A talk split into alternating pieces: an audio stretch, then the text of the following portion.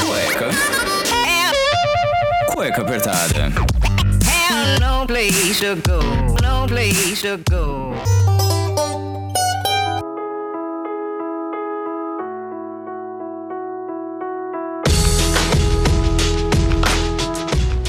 Muito bem, sejam bem-vindos a mais um programa do Cueca Apertada. Eu sou Rafael Silveira, seu criador, host, aqui também agora radialista. É, antes de mais nada, eu quero agradecer muito aos nossos patrocinadores. Então, a gente tem o padrinho aí do, do Otávio e da Bruna que acreditam no Cueca. E se você quer saber um pouco da pauta antes, quer mandar uma pergunta pro convidado, quer saber o que, que vai acontecer nesse programa antecipadamente, então entra no padrim, coloca lá Cueca Apertada e ajuda o Cueca patrocinando com começando com 5 reais até 40 reais por mês para você ajudar esse podcast a crescer e muito. Jabazão feito, como de praxe aqui. Hoje a gente tem de novo a nossa queridíssima psicóloga Samira. Vocês pediram tanto, vocês mandaram mensagem, mandaram direct e no Instagram eu atendi vocês. A Samira também já queria falar com a gente aqui de novo. Gostou muito, que tá até aqui de novo, já sabe até mexer no Discord. Tem paciente aí que tá pedindo para ser atendido por ela via Discord e a gente já fez esse mise aqui, digamos, né, de conversar um pouquinho. E a Samira tá aqui de novo. Então, Samira, meu, uma salva de palmas pra Samira de novo novo. Então, Samira, muito obrigado por de novo é. estar aqui com a gente. A pequena já cresceu aí, a gente tá falando, ah, faz é. pouco tempo que ela veio. Não, já tem uns bons Sete tempos meses. aí, uns bons meses. gente, Imagina, eu tava, eu tava, ela tá recém-nascida quando eu gravei o primeiro. Você vê que veio evolução, né? A gente, ah, não, a gente veio uma vez, depois veio depois quatro meses. Nossa, como cresceu, é, filhos crescem, gente. É assim mesmo. E é muito rápido, né, Rafa? Assim, é, como que cresce. E as, e as demandas também vão crescendo, né? Quando a gente tava conversando Exato. antes de entrar. Mas é um bom momento, né, de a gente falar de, dessa positividade tóxica aí, né? Porque senão eu estaria aqui acordada nesse sabadão falando que dia lindo, que sol, que maravilha, Rafa. As madrugadas inteiras acordada. Mas tô aqui né? Com aquela, com aquela olheira, né? E fazendo aqueles aquela stories, olheira, falando. Cafezão aqui do lado. Mas é justamente isso, né, Samira? O que, o que que o pessoal tá, tá levando tanto esse negócio de positividade tóxica? Fica até esse, esse negócio de, pô, você tem que ser positivo, você tem que levar as coisas bem pra vida, mas ficar nesse exagero que tá incomodando todo mundo. Todo mundo. E é muito é, pesado você é, se cobrar o tempo todo ser positivo, né? E, e, cara, que não sei, assim, da onde veio essa onda. Na verdade, a gente entende, né, que tem aí um, uma pandemia, o Instagram, né? Que as pessoas eh, parece que começaram a se cobrar, ressignificar a pandemia de uma forma muito maravilhosa e tal. E, poxa, veio aí com muita força essa positividade tóxica, né? Esses extremos da vida que é horroroso. Então eu vejo isso com uma intensidade gerando até sofrimento. Quando a gente trocou mensagem, Rafa, eh, foi bem no momento que eu tava muito brava. Já olhou para alguém e pensou: o que passa na cabeça dela? Né? Tentando dizer puta da vida. Que eu comecei a ver assim, aqueles textão de começo de ano, ai, porque ano passado eu aprendi isso, olha que maravilhoso e tal. Gente, você, por exemplo, aprenderia isso em outros momentos, né? Morreram 100 mil pessoas. Será que a gente tem que ser tão positivo, né? Ou então forçar uma positividade assim, né, Rafa? Assim, eu sou muito, eu acredito muito, pô, você tem que pensar realmente que as coisas podem melhorar tal. E mas ficar entuchando puxando todo mundo, seja qualquer pessoa, você é uma pessoa que não tem se milhares de seguidores, milhões até, mas por você, você acreditar que as coisas podem melhorar, mas você ficar, ah, nem todo mundo tem o seu tempo de, ah, as coisas estão bem, tem, às vezes tem aquela parte do, do luto, né? Às vezes aconteceu alguma coisa, como você falou, as pessoas acabaram falecendo, o término de uma relação, que as pessoas têm que viver o luto. E aí a pessoa chega e fala: "Não, para, vai, vamos sair, vamos comer alguma coisa". Vamos ser feliz. É, sabe? Tipo, às vezes a pessoa pessoa só quer ficar no cantinho dela e você fica entuchando, pô, é, você tem que ser bem, você tem que estar melhor, para com isso, não sei o. Você tenta animar, mas não acho que essa seja a forma certa, porque cada um tem o seu tempo. Exato. E você sabe que cada vez que você força a suprimir essa emoção, né, de negativa, vamos usar a palavra negativa, né, como, mas não é que é ruim, né, uhum. né, uma emoção dolorida, ela vai se manifestar de alguma forma. Então não adianta você é, é, é, forçar algo, sendo que ela, ela vai em algum momento te lembrar que ela está ali. Que é, por exemplo, né, que a gente chama de psicossomáticos, doenças psicossomáticas. São aquelas emoções que foram suprimidas e elas acabam se manifestando em alergias, dor de garganta, dor de estômago. Então, em algum momento, essa emoção vai voltar. Esse movimento de é, eu ser positivo, eu estou bem, aí, eu, eu estou curado, eu estou maravilhoso e tal, e isso não é genuíno, isso acaba sendo muito dolorido, né? Então, quando eu, quando eu digo, né, do ano passado, as pessoas forçando, muitas pessoas é, se engajaram em muitas coisas assim, mas também a gente entender em que momento foi que eu vivenciei isso tudo é importante, né? Eu posso olhar com que nem você traz, ah, eu tenho que olhar também, né, o sentido da vida e tal, temos. A gente também tem que entender a que custo e como foi feito esse movimento, porque aí se torna verdadeiro, né, aquela emoção, não forçado, né? E você acaba também levando como uma lição às vezes, poxa, não deu certo, a pessoa não não estava preparada também. As pessoas estão realmente suprimindo suas emoções para tentar ali, tipo, ah, eu não quero enfrentar. Mas se você não enfrentar, é muito pior. Mal, o que a Samira tá falando, uma hora você vai estar tá num belo dia andando pela por uma praça super bonita, mas você não vai estar tá feliz. Você vai estar tá comendo uma comida que, que você gosta, tal. E todo mundo passa por isso, todo mundo passa por, por períodos em que você não tá bem e é perfeitamente normal, só que não adianta fugir. Não adianta, não adianta. Porque, é, é, por exemplo, por que, que veio essa onda muito forte? Né? Se a gente olhar, o Instagram é um recorte da vida. Ele é uma foto que, que se lança ali, né? É, por uhum. exemplo, eu, eu com esse tema da maternidade, é, eu vejo uma série de mães maravilhosas, tipo, com sete meses aí, que a minha filha tá com sete meses, tipo, lindas, todas com cabelo perfeito lá no Instagram, né? E aí você fala, cara, será que elas não viram à noite também? O que elas fazem para ter esse corpo? Elas têm tempo de malhar? Então, se eu olhar aquele recorte daquela foto e começar a me culpar por não estar da mesma forma, Olha que dolorido que é isso, sabe? É, então é, é, muito complicado, porque a gente também, as emoções, elas, elas são muito rápidas. Então, se eu não paro para refletir sobre elas transbordam no nosso organismo, sabe? E elas causam danos. Então, cada vez que eu invento uma historinha sobre a minha emoção e não vivo ela de verdade, isso acaba, poxa, gerando uma série de complicações, porque seu corpo vai começar a chamar a atenção. Então, nem tudo que a gente vê na internet, a gente tem que, de fato, achar que a vida da pessoa é daquele jeito. Aquilo é um recorte, né, Rafa? Exato. E se você acha que Instagram é a verdade, amigão, Errou! você tá muito errado. Você precisa realmente repensar algumas coisas. Porque a vida de ninguém é 100% do tempo viajando, feliz da vida, não importa. A vida perfeita, ela sempre vai ter algum baixo que você não vai jogar em rede social. Por quê? Porque a gente precisa mostrar que a gente tá bem. Se você é uma pessoa feliz, as outras pessoas vão ver que você tá feliz e elas vão querer ser felizes também. Aí fica esse, essa, essa medição desnecessária da vida do outro. Ah, poxa, meu amigo tem, é mais novo que eu e já tem um, tem um carro do ano, tem uma família completa. Cara, calma tem teu tempo. Não adianta você querer acelerar as coisas. Não vai adiantar. Não adianta você comparar o outro. Acho que a, a grande, o grande problema que trazer dessa positividade exagerada é o comparativo com o outro. Pô, o outro é muito mais feliz que eu quando vai chegar a minha vez? E aí você cria uma ansiedade, vai criando uma série de sentimentos que você vai explodir uma hora, não é verdade? Respira fundo, respira, respira, respira fundo, respira, solta o ar. Nossa, e, e super explode, sabe? Porque essa comparação é, é, tão, é tão danosa é, em todos os setores. Por exemplo, quando a sua mãe falava, ah, porque seu coleguinha tirava uma nota melhor que você aí, ó. Fulana tirou uma nota melhor que você.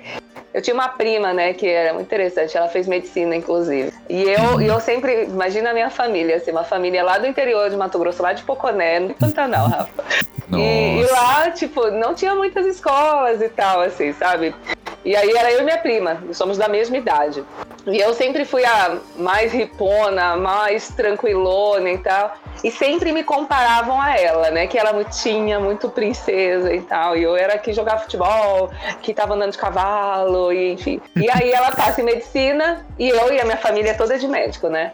Todos são médicos, enfim. E aí começaram, tem que fazer medicina, tem que fazer medicina. Eu falei, meu Deus do céu, eu medicina, né? E essa comparação ali, né? É, eu passei para medicina e a Jéssica passou oh. para medicina, né? e aí o que aconteceu? A Samira por, por não ser dentro da caixinha que todo mundo coloca lá né, na minha família, falou, cara, você é psicóloga, como assim? Eu só passei para vocês acharem isso legal e tal, né? E aí eu peguei comecei psicologia, inclusive vim para São Paulo e toda a minha família foi, sei lá, para minha prima foi para Rondônia, outra foi Rio Grande do Sul, tal, fazer medicina, né? E eu, eu fui, vim sozinha para São Paulo. É, foi fácil esse processo da Samira? Foi muito foda, porque eu era adolescente, eu tive que enfrentar minha família. Eu conto agora rindo, né? Mas essa ah, comparação sim. que faziam durante a vida comigo e com a Jéssica, né, era muito complexa, né? Porque nós somos seres diferentes. A gente lida com a vida diferente. É, a gente, é, por que, que somos diferentes? Porque a gente tem uma criação, a gente tem impulsos de vida diferentes, a gente observa situações diferentes. Somos seres humanos com uma história de vida anterior, né? Então, nossos pais, nossos ancestrais, eles trazem uma história que nos, nos tornam, né, a personalidade que nós temos hoje. Então, olhar o que é felicidade, a Jéssica que fez medicina e a Samira que fez medicina, é, fez psicologia, quem é feliz nessa somatória? Isso é tão individual, sabe? Pois é. é. Então, é essa, essa questão da emoção ser muito individualizada, essas comparações, o que é feliz para um pode ser muito triste e muito pesado para o outro. Mas, ah, poxa, se eu tivesse no papel dessa pessoa, nossa, eu estaria muito bem, cara. Eu, nossa, com certeza estaria ganhando. Nossa, olha só. Não, porque você não sabe como que é uma rotina, você não sabe do sacrifício, você vê um recorte da vida, que é o Instagram, que é o recorte. Por que que existem essas ferramentas? Eu chamo de ferramenta, Rafa. Porque elas são importantes de conexão, né? É, também é importante a gente ter as imagens legais, as coloridas, as, com uma comida gostosa, com uma viagem legal, a gente trocando.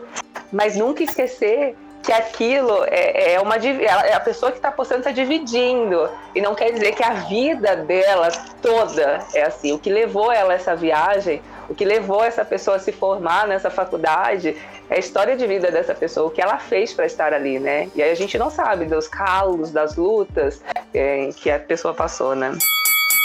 Exato, a gente não sabe um, com as noites mal dormidas, o que foi feito, o quanto se dedicou, porque se a pessoa não tá no Instagram, é aquele negócio, né? A pessoa não tá no Instagram, ah, tá, tá com contatinho, tá não sei o que. Se você não mostra que você está trabalhando, a pessoa e você do nada aparece numa mega viagem, ah, porque tem alguém pagou. Só meninas é, sofrem muito isso. Ah, porque a menina tirou uma foto no, no, num barco, ah, alguém tá pagando, tem alguém por trás. Gente, que preconceito besta às vezes a pessoa se dedicou tanto e não quis mostrar isso em rede social e tá, tá lá, ó, merecendo mérito. Eu, eu achei muito legal uma campanha de uma amiga, eu sou o meu velho da lancha, sabe? Porque o tempo todo a gente realmente é jogada pra isso. Eu sou meu velho da lancha, porque agora, olha eu aqui, ela sempre posta uma foto tipo, dela no restaurante top, comprando uma roupa top. Olha, é, essa fala sua foi maravilhosa, Rafa, é isso mesmo. Acho que tem muito peso pra mulher disso, né? É, quanto que somos julgadas por, por. Poxa, mas como que ela tem? Ah, o marido dela banca. Eu, escuto isso sempre. É um saco. e é besta, sabe? Porque às vezes tem gente que vem falar groselha, sabe? É, ela é um exemplo Sim. de pessoa que eu sei o quanto trabalha para chegar uhum. onde ela tá, de ter a casa dela, é, de ter as coisas dela. É admirável, sabe? é muito admirável, Sim. sabe? E é, e é isso, assim, o quanto que é, as pessoas não conseguem também ter empatia, né? Eu acho que é, Putz, nesse que a gente está falando, comparação, né? A gente não se colocar no lugar do outro. Eu tenho uma palavrinha que essa semana ela ia fazer toda a diferença no Big Brother, por exemplo, que era empatia, né? Que é se colocar no lugar do outro, entender o outro, estar com uma a escuta ativa sobre a fala do outro, né? Porque às vezes você está escutando você não está com uma escuta ativa, você simplesmente está ali é, fingindo um movimento de escuta. Uma escuta ativa, Rafa, é, é você ouvir e sentir tudo isso que estamos trazendo. Ah, a Gabi, a minha prima que fez escolha de medicina, né, amigos nossos. É, vamos ter empatia e ver o, o, que, que, o que, que essas pessoas sentem, por que, que elas estão aí, o que, que Samira, né? Se as pessoas da minha cidadezinha lá se colocassem num lugar e falassem, ah, é, vai dar certo, psicologia, ela gosta tal. Como que, como que eu me senti também, né? Vamos se colocar no, no lugar né, de, do outro, né? Tão importante. Tem que ser colocado no lugar do outro, porque justamente você não sabe o que o outro passou. Às vezes ele- a pessoa tá ali indecisa. Eu passei muito quando eu fui fazer o curso de direito. 17 anos, você não sabe o que você vai fazer. E aí você fala, putz, vou fazer direito, cara, mas você nunca se ligou com isso. Você, ah, você escuta um amigo falando, você vai numa feira de profissão ali e tal. Você fala, ah, acho que vai dar certo. Aí você começa a fazer o curso. Primeiro semestre você vai. Aí o segundo você já fala, putz, ai, não sei, não sei. Ah, mas é só teoria, é só teoria, calma que vai melhorar. Aí você vai pro segundo ano, terceiro ano, quarto, quando você vê você tá no quinto ano e fala, cara, é isso mesmo que eu quero fazer. Entendeu? Aí você fala, putz, já tô aqui, termina, vai. É isso que eu ia falar, já tô aqui, agora eu vou ter que terminar isso. Não, e termina. Só que aí quando você. Não menosprezando os outros cursos, mas aí você tem que passar na OAB. Você só passa na, na faculdade, você é um bacharel. Você não faz absolutamente nada. Nossa, sim. É. Então vem cobrança da OAB, você tem que ser efetivado no escritório, você tem que passar no TCC. Fora isso só no rumo, no profissional. Aí Sim. tem a, a parte de família, relacionamento, que aí já são, que são coisas que descambam em final de semestre, final de curso. Você não sabe pra onde ir, o que Oh, faz. Isso. E, e quantas pessoas foram honestos com você contando que o curso de direito seria assim?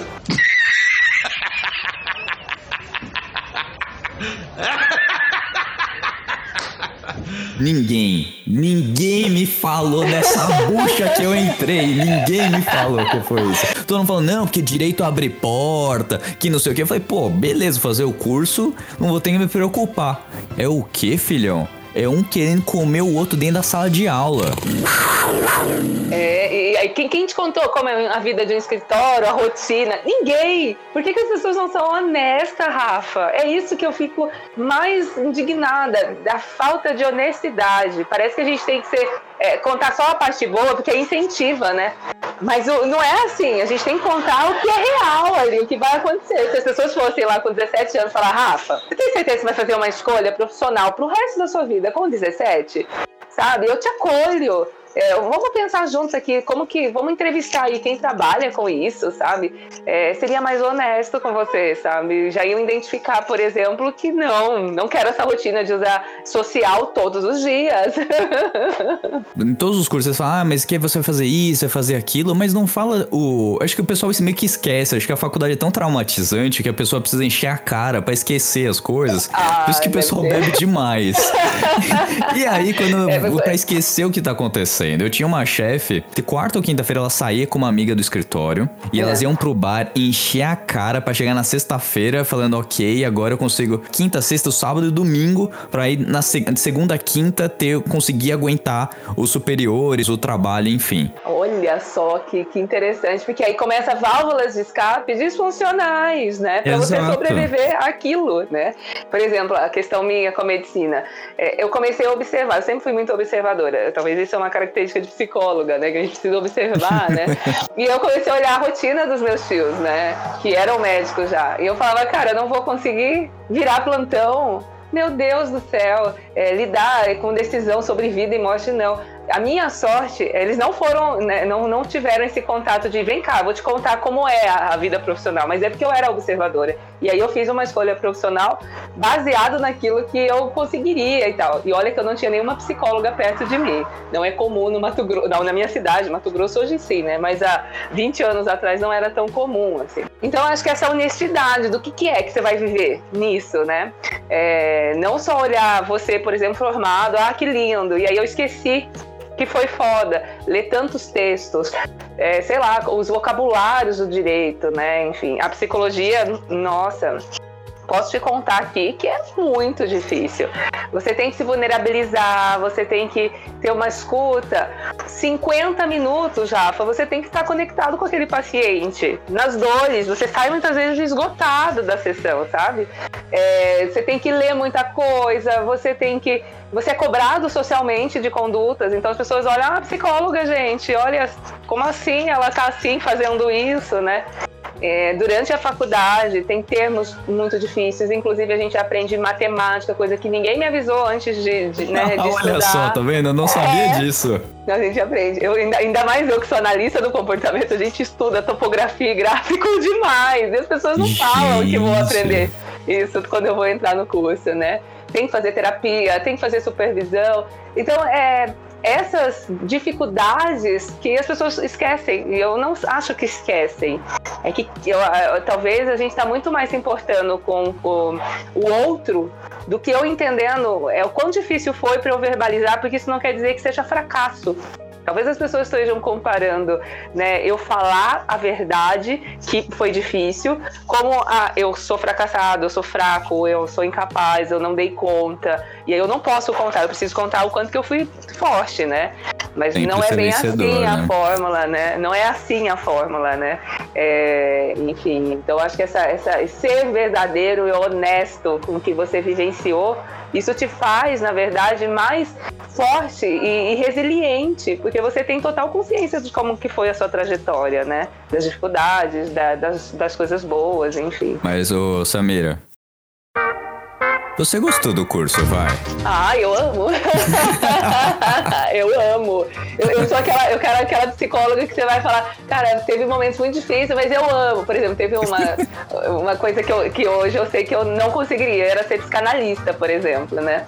Que é o Freud, é o seguidor de Freud, né? Que é um dos pensadores, um dos psicólogos aí primários, que todo mundo conhece Freud. É, Não conseguiria. Por quê? Sabe? Porque, gente, eu tenho que ficar quieta a sessão inteira. Não conseguiria. Porque a psicanálise tem um, uma conduta, né, no teste terapêutico totalmente diferente da comportamental, né? Então, é, tem coisas assim que eu falo. A, a psicologia tem coisas que não faria, que é muito difícil pra mim, ou então não tem nada a ver comigo, e coisas que são muito boas e tal. Eu sou apaixonada pela parte que eu me identifico, que é a análise do comportamento, né? Então, o que, que nós estamos conversando? Que é isso, tem aspectos positivos e negativos o tempo todo. E, não ignorar que existem os negativos, isso te fortalece nos positivos, né? Porque eles geram memórias de resiliência, de coragem, de enfrentamento. Apesar de eu cheguei até aqui, né? Não é aquela fala, né? Como que você tá? Como que tá a sua faculdade? Tá tudo bem, tá tudo ótimo, tá tudo lindo. Olha, vou ser sincero, né? Eu acho que dá uma resposta sincera nesse momento quando eu te pergunto como tá. É, passei por isso, trabalhei com autismo, foi muito difícil, mas eu me descobri né, nisso, nisso, nisso. A gente contar né, como que foi o nosso processo é incrível, é libertador, na verdade, porque aí as emoções positivas, elas se tornam como referencial de conquista, né, Rafa? Ah, isso com certeza, porque é bom você querer falar suas conquistas. Mas aí, ô, Samira, eu te pergunto: às vezes a pessoa não quer falar por medo de ser julgada, de, ah, eu tô, estou passando uma fase difícil aqui e tal.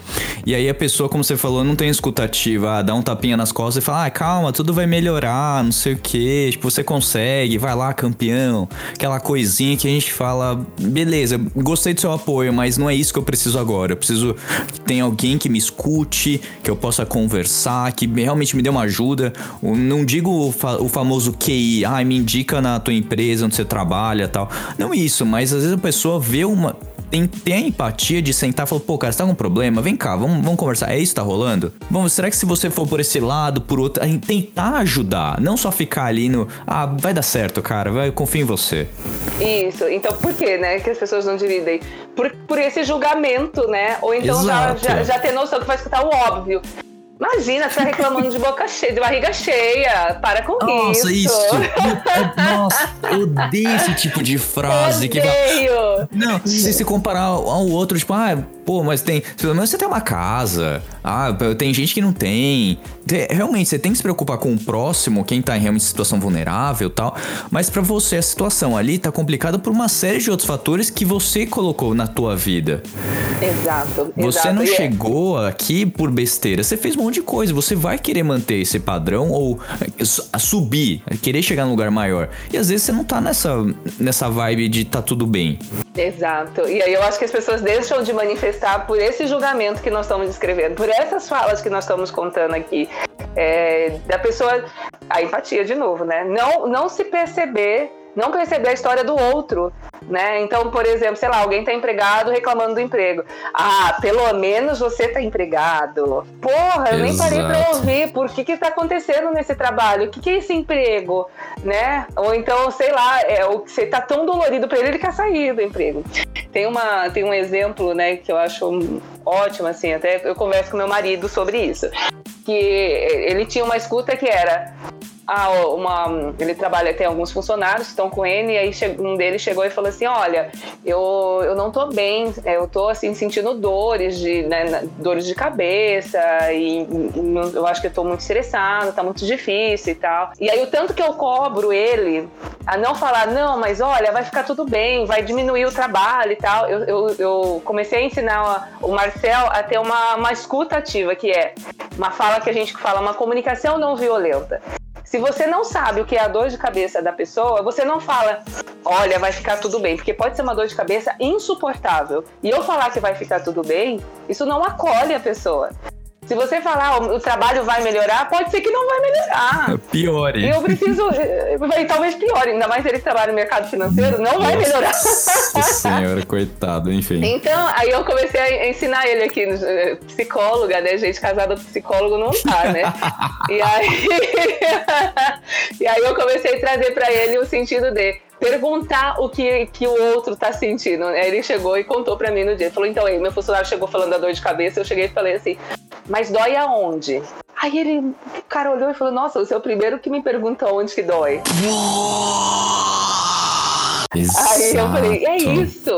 Se você não tem o que falar, se você. É, se a outra. Às vezes a pessoa tá só falando pra você porque ele precisa falar, então ele não quer saber se vai melhorar, se vai piorar, ele só tá falando que tá com dor.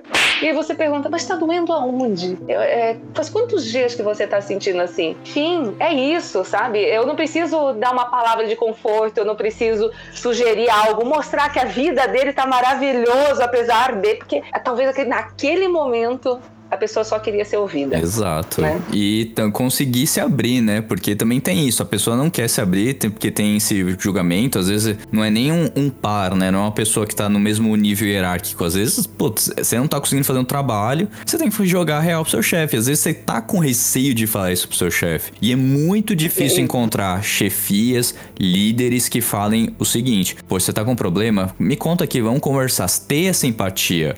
Ele não quer, muitas vezes É ele não quer saber. difícil, não quer. Ele quer o seu resultado e mas- acabou. Você é um, mais uma maquininha da, da engrenagem toda do, do operacional. É, e aí, por que que se torna essa maquininha? Por que que esses chefes, é, esses chefes são dessa forma? forma? Porque eles avaliam que a produtividade está relacionado a, a, por exemplo, a ausência de reclamação, a ausência de dor, é que o funcionário tem que sempre estar bem. Então eles cobram isso o tempo todo. Por isso que quando chega um funcionário contando que está em burnout, é, são treinados, e aí eu não digo até que é uma questão de é, personalidade desse chefe, mas sim um treino, né? E também uma cultura. Isso é muito importante essa falar. Cultura! uma cultura que quando você está numa empresa, você na verdade tem que ser é, é, super produtivo. E em nenhum momento você pode diminuir sua produtividade. E, e aí esses caras, eles começam a cada vez mais é, é, não ouvir ou julgar ou até mandar embora por conta de algum sofrimento psíquico ou então uma tristeza que é na- naquele dia, né? Porque parece que a produtividade cai. Mas os estudos mostram, Rafa, que na verdade não. Empresas, por exemplo, que hoje já são muito desconstruídas, eles trabalham as emoções junto com o funcionário, que é o Google, né? Que eles têm um trabalho com isso. Eu sei do Facebook. São empresas que já olham o funcionário, né? Que sabe que se ele estiver bem, ele vai produzir. Tudo bem eu colocar uma geladeira de cerveja, jogos aqui. Se esse cara quiser jogar, eu sei que ele vai me entregar.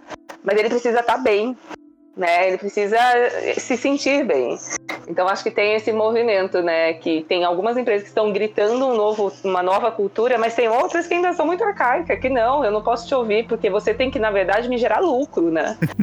Eu acredito que muitas são assim, viu? Muitas Essa, ainda, né? É, e mudar um pouco o, o pensamento, né? Porque, poxa, é meu funcionário, é uma pessoa que tá aí que eu dependo dela. Não é só mais um ah, que te- eu cobro e eu quero o resultado. É ter realmente a, o que você falou, uma empatia com o próximo. E muitas vezes, às vezes o, o funcionário é muito tímido, você vê que tem alguma coisa, mas ah, não veio falar comigo, não quero saber. Isso, então eu nem vou me conectar, Exato. né? A Brené Brown, a Brené Brown, que eu adoro, inclusive indico aí um TED, o TED dela.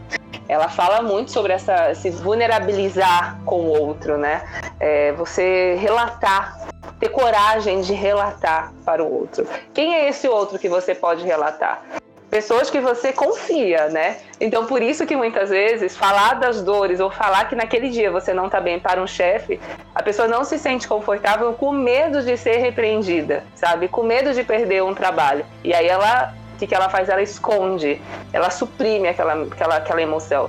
O que, que acontece durante seis meses você mantendo isso em silêncio? É o que eu mais vejo com bancários e advogados e professores também, um burnout, que é um esgotar.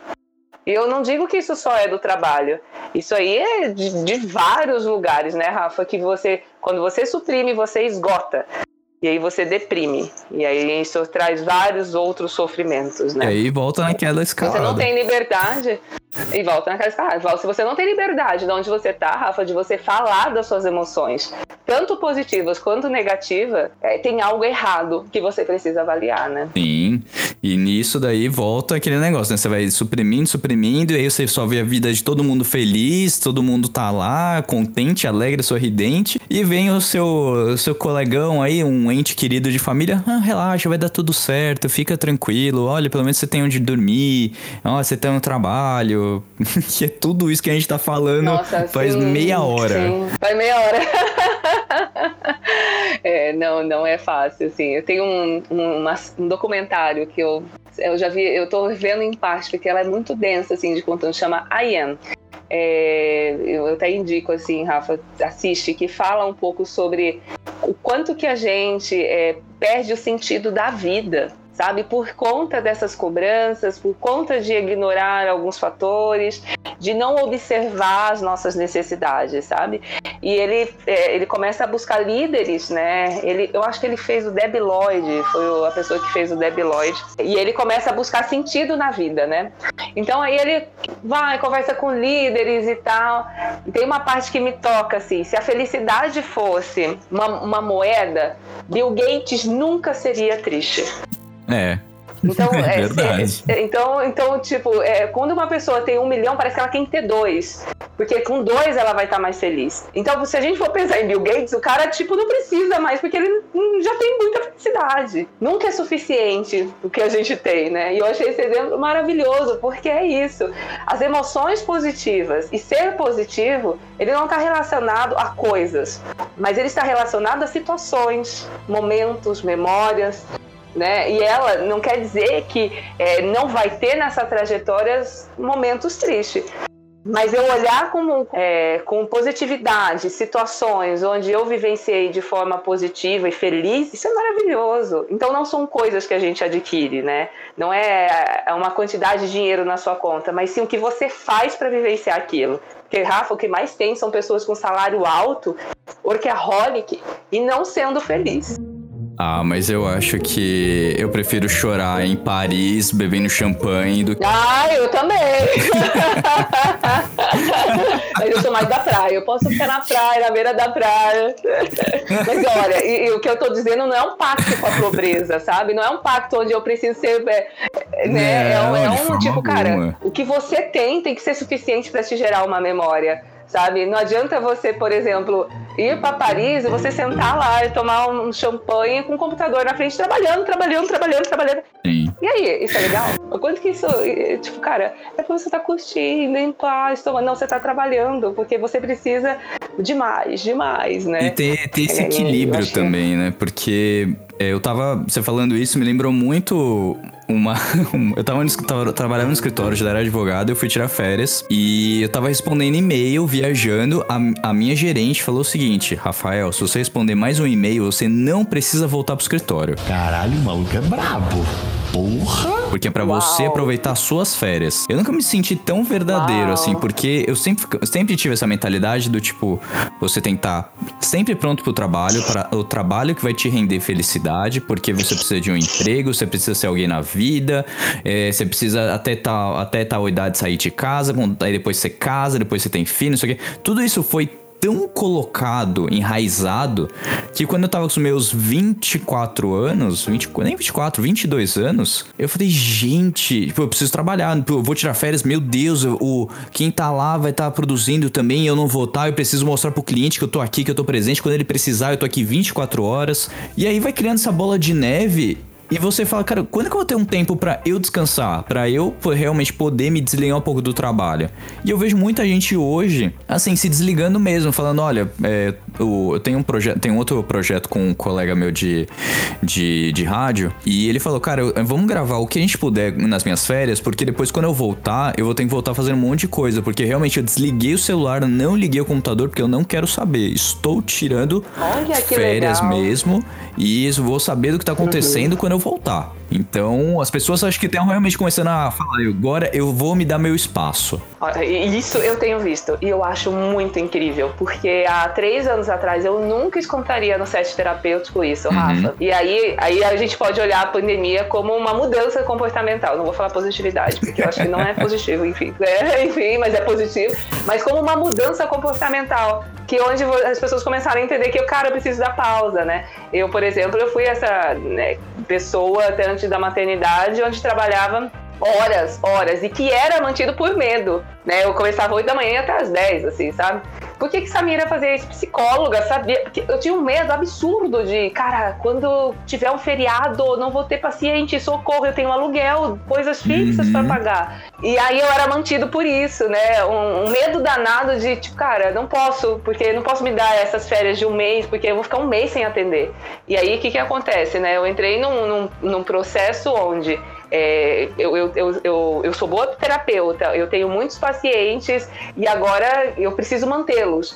E aí, quando eu, eu estabilizei na quantidade de pacientes, agora eu não posso, porque se cair o meu, o meu rendimento, eu não consigo manter, por exemplo, minha clínica. E aí, isso aí gerou um dano absurdo, cara. Porque não é. A gente tem que trabalhar, a gente tem que ganhar dinheiro, a gente precisa ser reconhecido no nosso trabalho.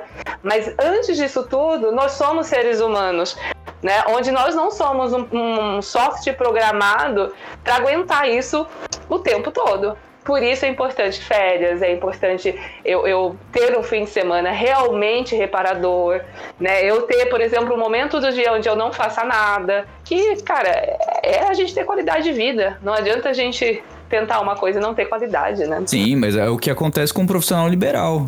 Ah, eu tenho. Eu tenho, como Não. falam, ah, você vai abrir um negócio, ou você vai abrir sua clínica, ou seu escritório, enfim, o que for, de- independente da, da profissão. Sempre vem alguém falando, ah, mas você sabe que você vai ter que trabalhar de final de semana. Ah, você sabe que você não vai ter tempo. isso. Sabe que você vai trabalhar muito mais até você ser reconhecido. A gente sabe disso. Se você tá pensando em fazer uma coisa dessa, é porque você sabe minimamente o que vai acontecer. E você acredita no teu sonho, você acredita que vai dar algum- de algum jeito. Então, também negativar, a gente falou positividade, mas negativar também, falando, olha, você sabe que você vai fazer isso, pode ser um alerta, mas Desencorajar, né? Eu acho que é desencorajar isso, E é. você tem que saber Desencorajar. falar também. As pessoas não sabem falar, não sabem. O não também. Eu fiz um programa falando sobre as coisas que as pessoas não sabem dizer, que é um, um da, a maior delas é um não. Então, Isso é isso acaba influenciando tanto na, na sua vida de tantos os lados, é a cobrança de um lado, de outro, você tá se, se projetando pra uma coisa e às vezes nem tua família acredita em que isso vai dar certo, ah, isso é uma fase, não sei o quê, que você não, você realmente fica perdido e aí você entra nesse buraco que a gente pode falar em outro programa que é a depressão até. Depressão, exato. Que aí, quem, que te, quem que confia no que você tá jogando pro mundo? Que quem que tá te do seu lado nesse sonho, né? Todo mundo tá criticando. Olha, muito legal esse link que você fez. Adorei, porque assim. É, quando a gente está falando de você contar como essa trajetória é difícil, a gente não pode des- desencorajar, né? Falar o que é real não é desencorajar, né? Que tem uma diferença. Como que eu encorajo mesmo eu contando da- das adversidades? É tipo, eu falando que apesar de, né, isso faz parte, mas você pode fazer diferente, porque os, meus, os meus erros podem te ensinar, né, e é essa troca, né, mas sim, muitas pessoas são desencorajadas nos sonhos, muitas. Não é fácil manter sonho numa sociedade que a gente vive. Exato. Porque o tempo todo a gente é cobrado disso. Ah, você quer abrir o seu bar, mas aí você vai trabalhar de fim de semana. E aí, você não vai mais sair? Gente, é como você falou, a pessoa já avaliou aquilo. E se é o sonho dela abrir de fim de semana e depois ela conseguir tirar os fins de semana livre com o sonho dela existindo, talvez isso seja a felicidade que a pessoa está avaliando. Os- a sua régua de felicidade é muito diferente da do outro. Sim. Então, para aquela pessoa abrir de fim de semana, ou, ou eu e você tá aqui gravando um podcast nove da manhã, tá tudo bem a gente estar fazendo isso, porque é, a gente é, tá num momento onde isso faz parte do meu sonho, isso é felicidade e prazer para a Samir e para o Rafa, sabe? Olha, eu não tenho nem o que falar. Eu tô, tô bobo aqui porque o que a Samira fala, gente, é o que eu vivo dizendo pra vocês, assim, em stories, em programas. Cara, você tem que fazer o que você gosta. Se você vai ficar, putz, quero abrir um bar, vou pegar o exemplo aqui. Você já avaliou que você. A gente conversou com o Fernandinho, até que é um colega meu, que ele tem o, o Loop Bar. A gente fez uma, um programa aí falando sobre o bar. Ah, que legal. E ele falou, cara, é muito difícil, sabe? A gente plane... o planejamento foi muito grande e tal.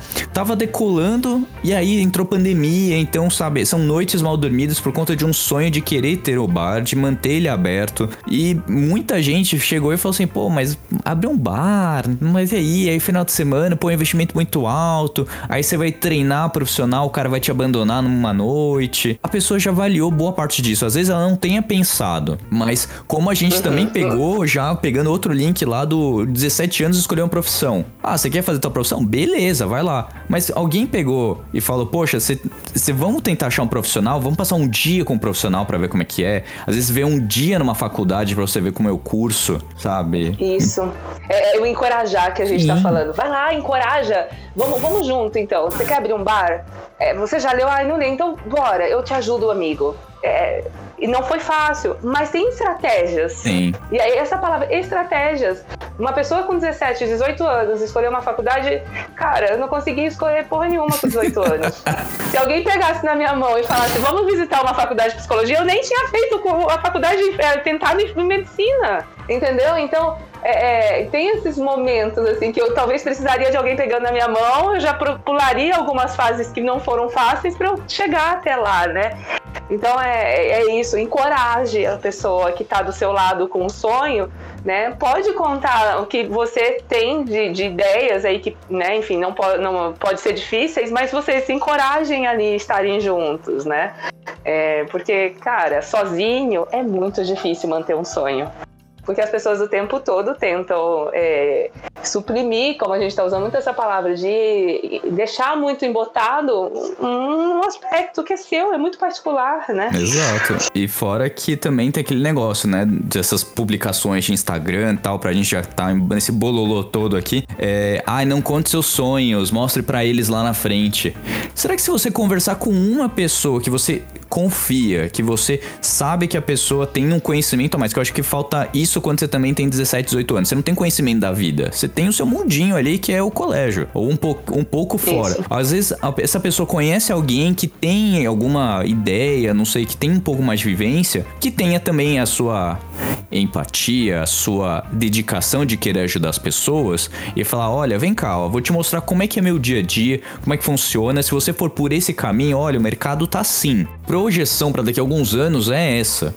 Muita gente abriu uma pancada de hamburgueria aí, olha agora, tem uma hamburgueria, no- você tropeça em uma hoje em dia. O mercado tá Verdade. saturado, e aí as pessoas reclamam, putz, eu não consigo vender. Ou então pizzaria também nos anos 90, abriu um monte. Então depende muito da coisa, a paleta mexicana também tem uma série de coisas aí. Isso, e olha, olha o que você falou, tipo, é a troca. Vamos conversar sobre. Eu vou te contar como tá hoje, e aí você vê se você quer encarar esse mercado no futuro, se você, por exemplo, a faculdade de TI, né? Exato. Que hoje tem um monte também. Quantos que lá atrás, se a gente tivesse conversado e falado, olha, mas será que a TI vai estar assim daqui a 10 anos, porque eu tenho uma, mais, eu sou mais velha, eu trabalho em empresa e tal. Então acho que tem esse movimento de troca. Tem um exercício na, que eu faço com alguns pacientes de, de decisão, que é tomada de decisão. Então eu, eu solicito que eles escolham três pessoas. É, uma, onde ele só vai contar a ideia, a pessoa não vai falar nada até ele terminar de contar, e aí a pessoa pode, depois que ele terminar, falar algo. Uma outra que vai trocar, que eles vão discutir aquela ideia, e uma outra que vai acolher se caso ao longo do processo for muito difícil. Então aí esses nomes, eles, eles ficam rodando a terapia, né? Então tem algum momento que surge ali, fala, olha, você já procurou quem das três pessoas para você conversar? Porque aí é uma forma de você, cara, eu já escolhi três pessoas que não vão me julgar. Uma vai me acolher, uma vai discutir comigo a ideia e a outra só vai me escutar. Então é uma ideia que eu deixo aqui para vocês, por exemplo, que estão aí né, em algum momento de tomadas de decisão, né, muita dificuldade. Escolham pessoas onde tenham características que podem te ajudar. Não adianta, Rafa, por exemplo, sei lá, uma pessoa que quer, uma amiga minha que quer abrir uma esmalteria, vir conversar comigo, porque eu sou psicóloga, eu não vou conseguir dar conselhos de mercado de esmalte para ela. Mas ela talvez, se tivesse uma amiga que é empreendedora, ela conseguiria trocar. Sim. Então essa ideia também de eu buscar as pessoas certas para conversar é muito melhor do que eu buscar alguém errado que vai me dar um conselho errado, né? E aí isso diminui o gasto de energia. E assim, é pessoa certa, porque não adianta você também falar com medo com qualquer pessoa, e aí essa pessoa não é uma pessoa que tem uma energia boa, não é uma pessoa correta, e aí seis meses depois você vê o teu negócio, o seu sonho sendo aberto pela essa pessoa. Isso, e aí é, talvez o que, que vai acontecer? Você abre o negócio, e aí ainda tem uma- alguém ali, né? Que vai falar assim, eu te avisei. Exato. Nossa, né? eu te avisei. Não, para. Samira, vamos parar por aqui, porque, nossa, eu te avisei, a gente vai discutir isso a torta direito. Porque, nossa. Você você já viu a emoção como vem? Eu te avisei, cara. Pior. Dá muita Nossa. raiva, né? Eu te avisei, né? E aí é mais, é mais foda que quando dá certo, é, não é um parabéns, que legal, é nossa, você tá trabalhando demais agora, hein? Ai, ai. Gente, É, é muito isso. Mas a gente vai bater mais um papo com a Samira numa próxima, porque justamente aqui já estamos com muitos minutos de gravação. A gente também tem, tem que aproveitar o final de semana, né, Samira? A gente tá gravando aqui 9 horas da É, manhã. lógico. Samira tem que dormir um pouquinho, a Maria Fernanda tem que ajudar ela a dormir. Não, é, sem positividade tóxica, É. gente. Tem que contar que essa noite virei a noite. Eu e o Rafa tava conversando. Aí ele falou: Você quer marcar outro dia? Eu falei: Não, mãe, vocês não têm ideia. Veio uma força assim que. e tá tudo bem, mas. É uma coisa que é muito gratificante levar a psicologia para todo mundo de uma forma acessível. Não uma psicologia que não seja baseada em ciência, é o que tem muita galera fazendo, mas uma psicologia com dados, uma psicologia com trocas, com falas verdadeiras, né? Sem essa coisa de é, literária que é muito distante. Então eu fico muito grata de participar Imagino. daqui. Espero estar ajudando. pessoal adora, o pessoal sempre pede, pô, quando vai voltar? Adorei o programa vocês falando sobre relacionamento. Sobre...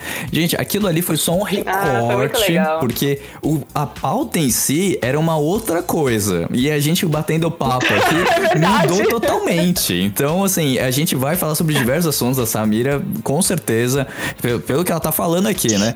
Ela gosta de participar, então a gente sempre vai ter esse carinho, às vezes, o, de, de trocar, de poder conversar a respeito, porque muitas vezes os ouvintes até falam.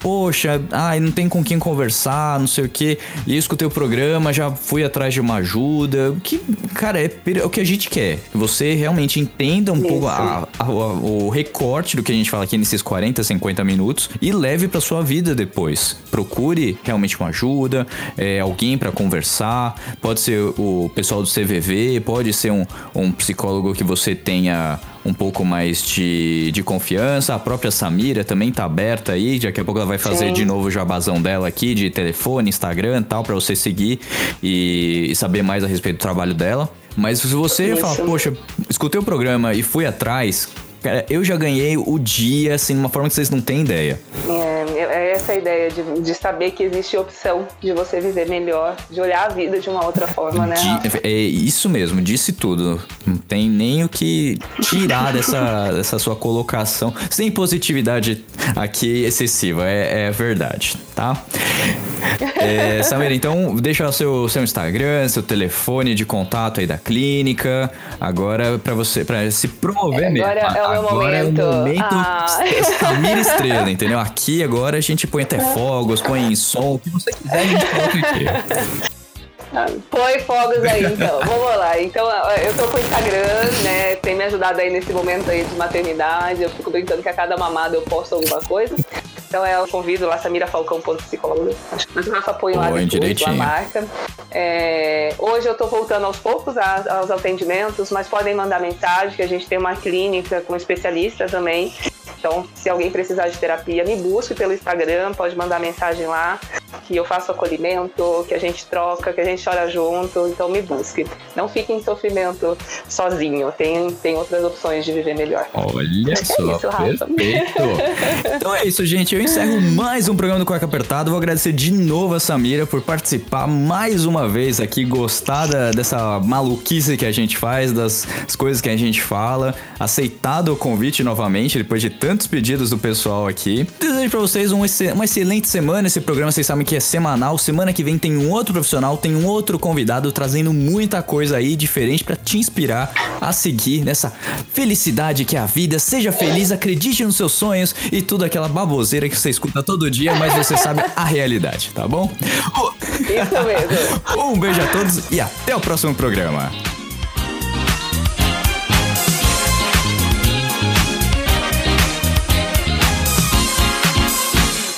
Infelizmente o programa já terminou, mas se você quer escutar os outros programas, é só entrar no Google Podcasts, Apple Podcasts, no Deezer, no Spotify e escutar todos os programas desde o início. Lembrando sempre que esse programa foi editado mais uma vez por mim, Rafael Silveira.